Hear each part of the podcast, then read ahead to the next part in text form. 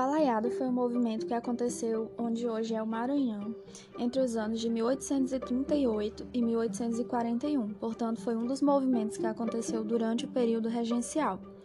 Foi um movimento que contou tanto com pessoas de elite, com interesses políticos diversos, como também contou com a participação popular.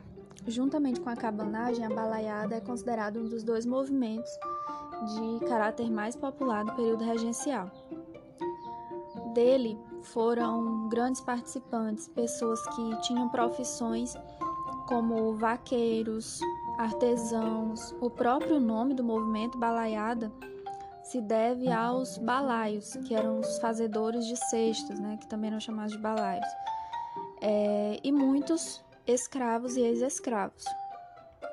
Também, como falei para vocês, foi um movimento de conotação política dentro da província que envolveu de um lado um grupo chamado Bem TV e do outro lado os cabanos.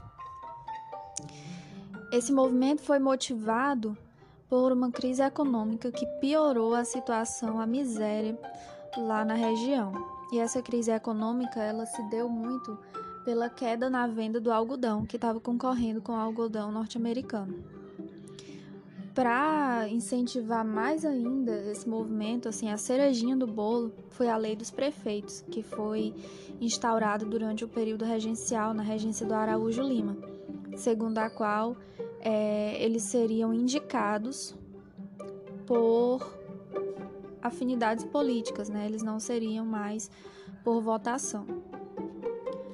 Os principais líderes desse movimento né, que são os líderes de origem popular, são Raimundo Gomes, Manuel dos Anjos e Cosme Bento. Esses rebeldes, eles tiveram a promessa de serem anistiados, né, quando Dom Pedro II assumiu o governo em 1840. Porém, nem todos eles, nem todos os líderes tiveram a mesma sorte, né? Teve quem foi morto, enforcado para aquele velho caso de servir de exemplo, e teve quem escapou sem maiores consequências. É, Luiz Alves de Lima e Silva recebeu o título de Barão de Caxias pela repressão à revolta da Balaiada.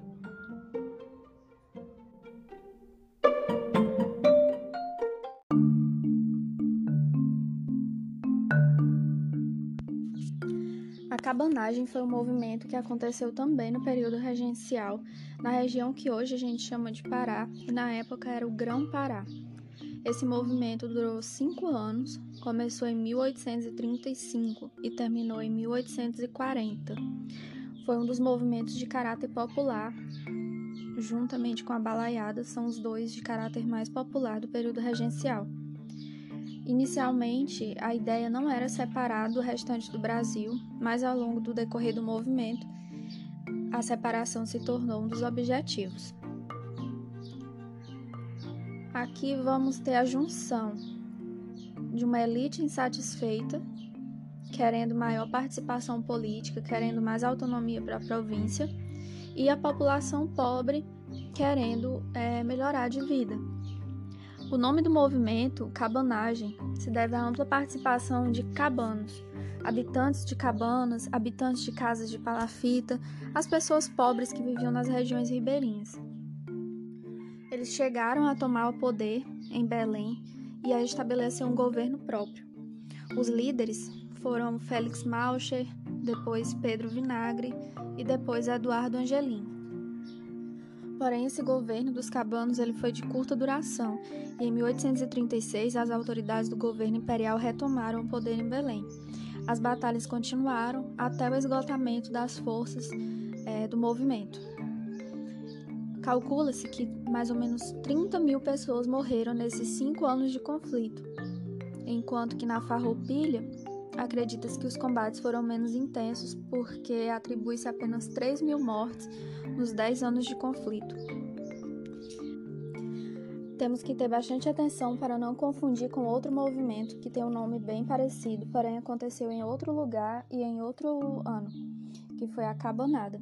A Cabanada aconteceu entre 1832 e 1834 no território de Pernambuco e Alagoas, e não foi um movimento de contestação à autoridade imperial nem nada.